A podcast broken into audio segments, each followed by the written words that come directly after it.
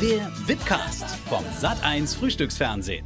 Wir haben heute einen ganz, ganz tollen Gast für unseren Wipcast, nämlich David Hasselhoff. Er spricht natürlich ein bisschen Deutsch, aber nicht gut genug, um ein ganzes Interview so zu führen. Also machen wir es heute auf Englisch. Ich hoffe, es ist okay für euch. David, hi. So nice to join of you to join me here. It's very nice to be here. Awesome. So, looking for freedom, of course. When, whenever you're in Germany, that's a big topic for all of us. Do you still even like the song?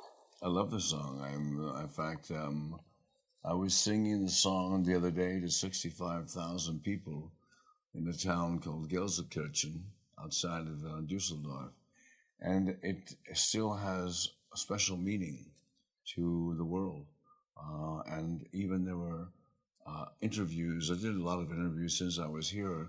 And one lady said to me, she got very emotional. She said, I, I asked my eight year old son, Do you know who David Hasselhoff is?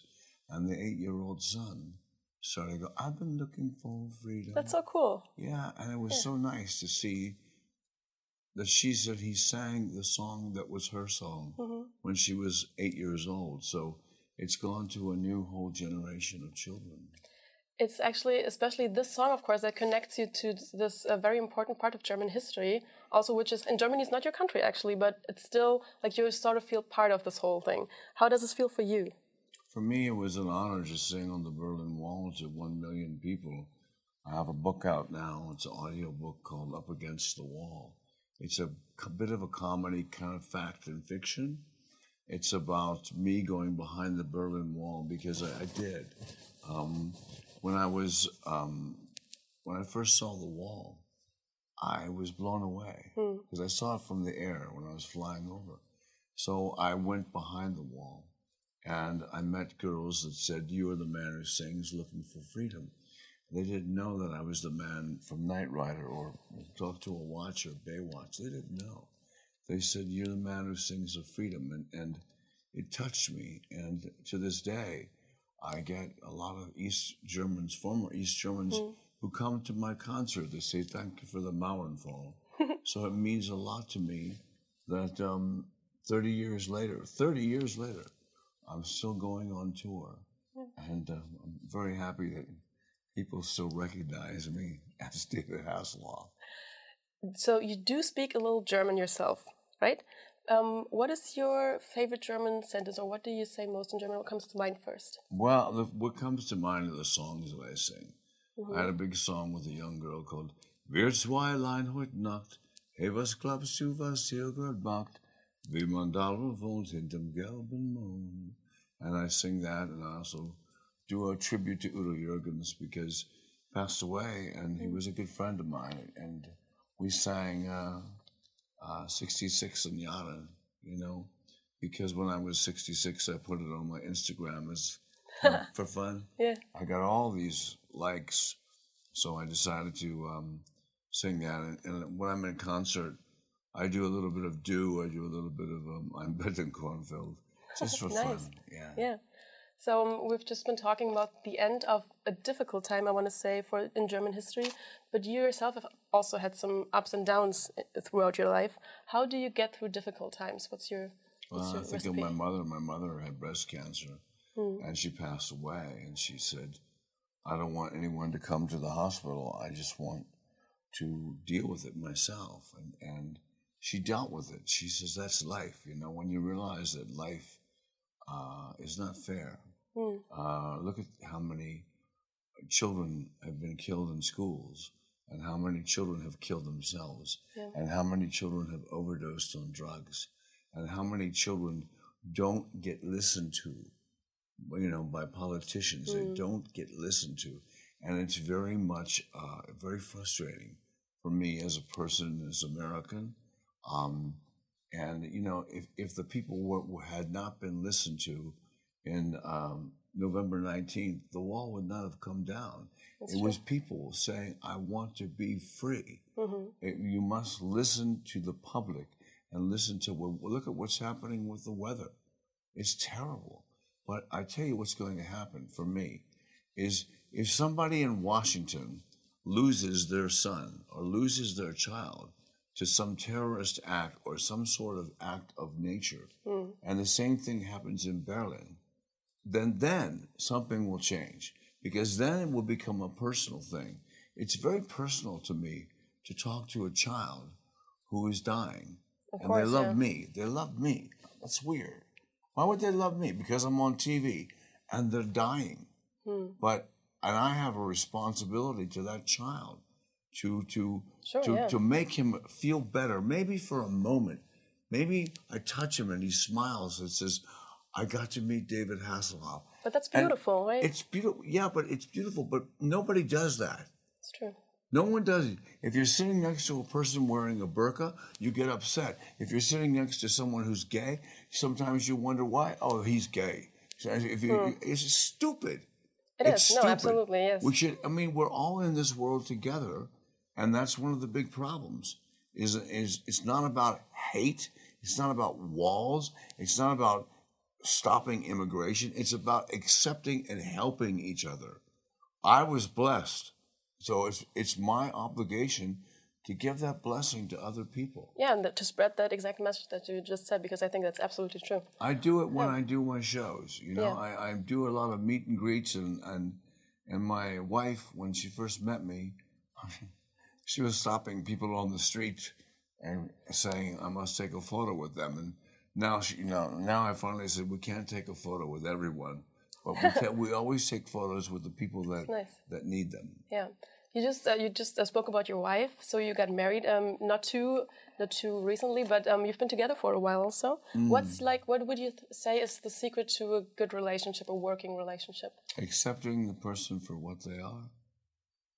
Yeah, You have to. You have a boyfriend who's who's American, right? You have to accept him for what he is. You you say he's good, he's bad, he's this, he's that, but I accept him. She's from Wales, very different lifestyle than me.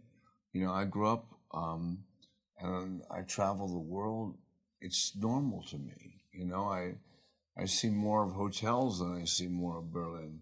She Yeah. wants to walk around and see Berlin, you know, and I'm going, why? but that's nice though. I think it's better, of course, to actually It's see the city than the hotel rooms. it. It's great because what she's making me do is making me share my experiences with Mm. her. Like, I go to Africa and I said, You see that elephant over there? I can make that elephant charge. She goes, What? I said, I can make that elephant charge. Watch. She goes, and I get the elephant to go, ah! Did like- you? Wow.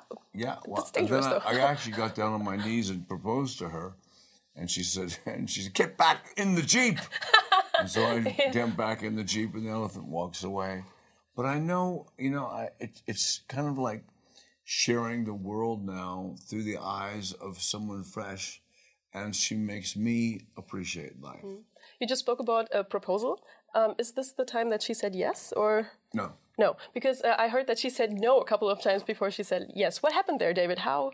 She was too young. She was 27 years younger than me, and I never expected her to say yes. And so one day I finally said, "You know what? I'm I'm really have to do this for real." So I I had her think that it was a photo shoot, and we had a beautiful setting, and I bought a very nice ring, and um, and she opened it, and she thought it was only for the cameras, and I said, "No, It's it's for real. for real. Will you marry me? And she went, Oh my God. And it was a very emotional moment. We we both were crying at the time. And so it was it was and our love has grown because she's learned to accept me. She's learned to help me and to tell Mm-hmm. me the truth. And I've learned to tell her the truth as well. Yeah. I mean, I would be pretty terrified if my boyfriend went out to make an elephant charge. So I think the the the, the other approach was probably a little better, maybe I'd say. But um, you're also a dad, um, not only a husband. So what do you think is like the most important thing that you take away from that experience being a father, and what is like important for you to show to your daughters? I think I just the most important thing to tell my daughters is, uh, is the truth. They tell me the truth.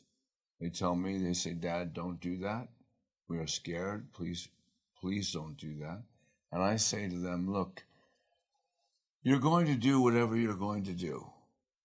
You're going to lie to me." And they say, "No, we're not." I say, "You're lying right now." you. You're- you're- I say, "You're lying to me now. I know you're going to lie to me, mm. but you, but I can only tell you the truth." This is what will happen if you do this. And this is what will happen if you do that. I can only tell you the truth because I cannot stop you from being a child, from being a grown up. You know, I don't, you know, you're going to get your heart broken. You're Yeah. going to fall down. So you might as well get in a relationship and get your heart broken and realize what a relationship is. And then you, if you're going to uh, approach life, you can't approach life being timid. You got to go for it. You've got to right. take it in your hand because you're going to fall down anyway. So you might as well learn how to fall down and get back up. And once you fall down and get back up, use that as motivation to move forward. That's all. I mean, there are hard times in life, like periods of, of hardship, but there's also like just a bad day sometimes, right? Uh, how what is like what do you do on just a bad day? Is there like anything that lightens your mood? Usually the weather. Weather, yeah. So you go for sun, weather was fantastic here yesterday. right? You're so lucky Yeah. because it was really cold before. Let me tell you, it was freezing. I think it's the weather. It's also um, I married someone who wakes up every morning laughing and singing. That is lucky, And my I friend. look at yeah. her and I go, "Why is she so happy?" And, Because she's with the um, half, of course. She's happy because she's just normally happy. Guess so, yeah. She's happy to be alive, you know. She's let's go for a walk. Let's go for, you know, like let's go out and enjoy the air. Mm. And then I go, oh yeah, you know, I'm too busy on the phone making deals and wondering this show, that show, whether I should go to Italy, whether I should go to Australia. You know, I'm because I'm known all over the world. I get a lot of invitations, uh, um, jobs Hmm. to um, go to places like Australia, which is really far away, It is. but it's fantastic. There's no elephants there, but other animals that you could make charge, probably. Yeah, there's a lot of sharks there. Oh, I guess so. You just said that Hayley sings uh, at home. Do you also sing? Like, do you sing other people's songs at home or under well, the the new album, the new album I have is, is mostly cover songs and cover Mm-hmm. songs that you wouldn't know that a lot of children won't know that I know that are from the uh, the '80s. You know, like "Lips Like Sugar" from a, a group called Echo and the Bunnymen, a terrific song, and a song called "Open Your Eyes" by the Jesus Mary Chain, and a song called "I'll Melt with You." These are songs that that when you sing them, they all mean something to me, and they mean something in the about the world. Open Your Eyes is very much um, like like a political song, but it, it's it's it, it's it's also pop. You know the the songs that I sing. The last song I sang uh, in concert that got a great reaction was David Bowie's "We Can Be Heroes," Oh, yeah. which he recorded right here in Berlin, and so it was like an amazing time because because I performed it and I, I did Danse wir Helden für diesen Tag. So I did it in German. Um, cool. And the audience really liked it. And, and they didn't clap. They just took out their cell phones to watch, you know, what happened because I was trying to tell them a little bit about East Berlin. And, hmm. and because I don't really believe the people in Germany or the world know about what really, really, really happened. And it was terrible. And I've met Sure. a lot of people from that era and then, and who lived behind a wall. It's like, you know, there's like a, a wall outside your studio. You can't see your mom. Yeah. You can't see your, your family Some really because you can't go across the wall. That's crazy. It is crazy. Some really awful things happened back then. This is why we're glad it's. Well, it's right over. now, Yeah. there's, there's walls everywhere, but you just can't see them. Unfortunately, that's also true. Yeah. Hmm. Um, you just well, we've talked about a lot about your singing, but if, of course you're also an actor. A lot of people know you from like Baywatch, Knight Rider. Um, could you even choose between acting and singing if you like someone pointed a gun to you and were like actor or singer? Could you or Someone pointed a gun at me, and I would, I would take the gun from them, and I would just Oh. put, throw, it, throw it on the ground and say, "Let's be friends," you know, because I, I uh, n- you know, making a choice in life, many people can do many things. So my choice in life is to take what's in front of me and make it good, whether it's singing, acting, a father, a husband, um, doing a commercial, being the Hoff, being funny, being uh, serious. I did Mar- I did Markus Lanz the other night, and I thought, don't talk about politics. The next thing I know is I was so I was totally into it Okay. because you know it, it's part of my life. It's part of me. We're, It happens, yeah. human beings are multifaceted people. They can do many, many, many things. You know, especially in Germany.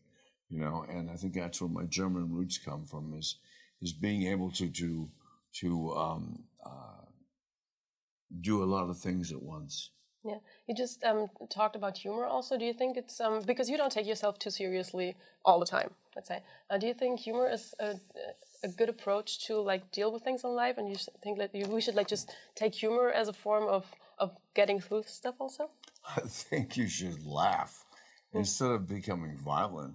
Well, that's If a person yeah. walks next to you and they're wearing and they're a Muslim and they're wearing a burqa, I, I just go hello and they go hello and and we laugh and I can see the person laughing underneath the burqa because they know who I am. My um my wife when she starts yelling at me, I start laughing.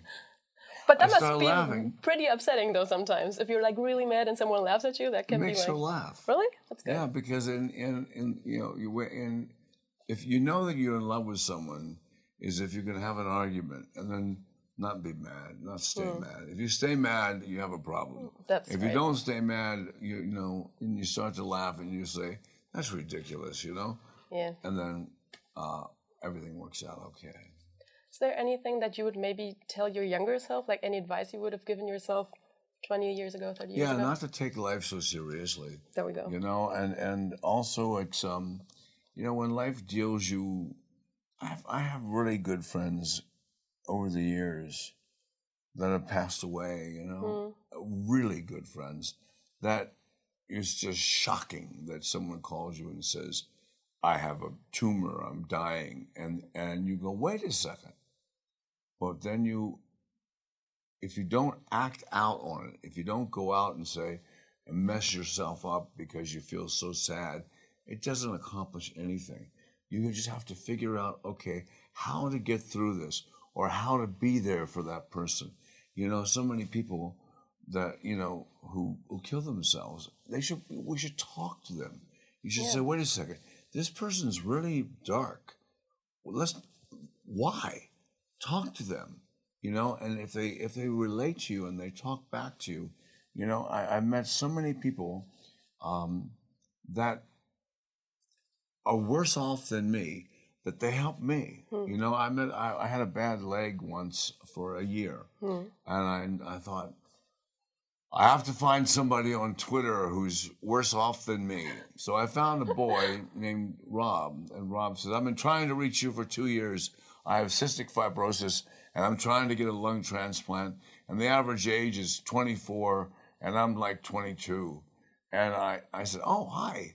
I said, Well, I, I tried to find, uh, I'd like to talk to you because maybe you'll make me not feel so angry because I can't walk around. I'm on crutches. And I got this infection from a doctor and is stupid. And he goes, Well, I'm just fighting to live. And then Yeah. six weeks later, he died. Oh, And I went, Wow. And I became really good friends with his parents. okay. And I got to see him and meet him before he passed away. And he said, Thank you. He couldn't he couldn't speak, but he said, Thank you. And and then he passed away. And it was it was an emotional experience. And when I realized I that imagine, yeah. okay, what's this boy would love to wake up, just to wake up. Yeah. Doesn't care what the weather's like. Doesn't care what's happening in that day. He would just love to have another day, That's right. and that's what's important to to people need to learn. It's even important for me to learn that. You know, I I go out and I speak and I talk about things, and I say one man can make a difference, which is the theme of Knight Rider, and you can make a difference, but you know it has to start with you. And believe me, it's not easy. It's uh, there's many days that I wake up where I go, I don't like this morning. I don't it's too get early. Yeah. yeah. Yeah, I get you. Believe me. um, I think it's good to put things in perspective sometimes, for sure. Right. Um, so you've of course achieved a lot of things in life. You're a singer. A lot of people know you from your acting. You've moved people. You've like helped people. What is something that you still want to do in life? Something that you still want to accomplish? I think that um, I'd, I'd still like to go to China um, on, and maybe just take a month and just trip around and go to places where I'm the only white person there. You know, I think that's really fun. I did that in Korea, uh, and it was amazing. Uh, I would like to do Knight Rider, the movie. I'm working on uh, that, bringing please. Knight Rider back as, Yeah. a, as a film. I'd like to do another television series, something that's very different than people would expect. I have a series out now called Off the Record, which is very funny, and uh, we won an international Emmy. I would like to continue that, um, but um, I, you know, I think that um, the the most important thing is to keep going. You know, I, I was with a man who I liked very much, and he just passed away at 95 years old. And his name was Stan Lee, who created Marvel. He was amazing. He was so much fun and so full of energy, and really listened and really talked to someone, you know, and, and got to know them, you know. Uh, and I, I, I love that about him, and I learned a lot from this man. And then he he died just recently, Yeah. and uh, it's just too weird that he died because Sam, he, you know, Stan Lee was such a part of my life and a part of everyone's lives because of Marvel. Of course he was. But he had a good long life. That's, and He had a good long life, but you know what? Why it, it, it should be longer. Why you know, ninety five is young. oh my God. that's, uh, well, that's all, again, the perspective that we were talking about. You know what? I think the way that the, the medicine's going, Mm-hmm. we're in the we're in the time where Star Wars is, is now coming true in medicine. Yeah. So there's a good chance that there are people. I was dancing, dancing at a party with a lady named Diana, whose son did uh, Les Mis and did Cats and did Oliver, Mm-hmm. named Cameron Mackintosh. She was 100 years old Wow. and I was her date, and she had more energy than me, and she was amazing. That's cool. So you can live. You definitely can. We'll see how long we'll be around. Um, thank you so much for speaking to me this morning. It was very interesting, very nice. Okay, Come back soon, please. I'll be here. Das war David Hasselhoff, See ihr you on Lieben. tour. Ja, see you on tour. Das war David Hasselhoff, ihr Lieben. Wir freuen uns, dass er heute Morgen da war. Und ähm, ich hoffe, ihr habt das trotz der englischen Sprache ähm, gut verstanden. Und bitte abonniert uns, Spotify, iTunes, überall, wo es Podcasts gibt, natürlich auf unserer Website. Und bis zum nächsten Mal.